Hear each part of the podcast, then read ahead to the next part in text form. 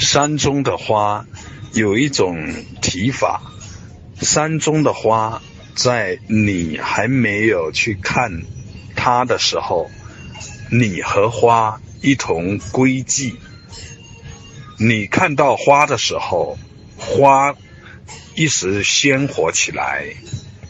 这种提法让很多人感受到有无穷的含义。只是很多人的理解就到了归寂和鲜活这个档口上，而没有继续往前走，呃，凝固成外道，没有进一步的突破，或者说安住在一种可能引发完空的倾向。更往前一步，那么就可能百尺竿头更进一步，而虚空粉碎，而有鲜活的生机流淌。怎么说呢？归寂和鲜活更向上是什么？看与未看。中间还有什么？是什么在决定着看和未看？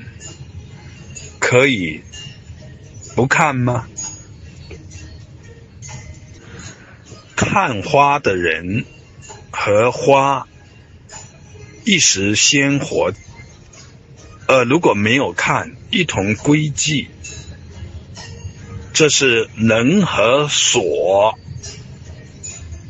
被动和主动两方面相依而起，相依而归寂而落，起起落落是什么？是什么力量在引导着这些？如果超越了心和境相依的这个局面，又会是什么呢？法尔如是黯然生机，自在流淌，无所于看和未看，也可以看或未看。再说已然有看，为何有看？但有了别，皆为利他。山中之花，如是见。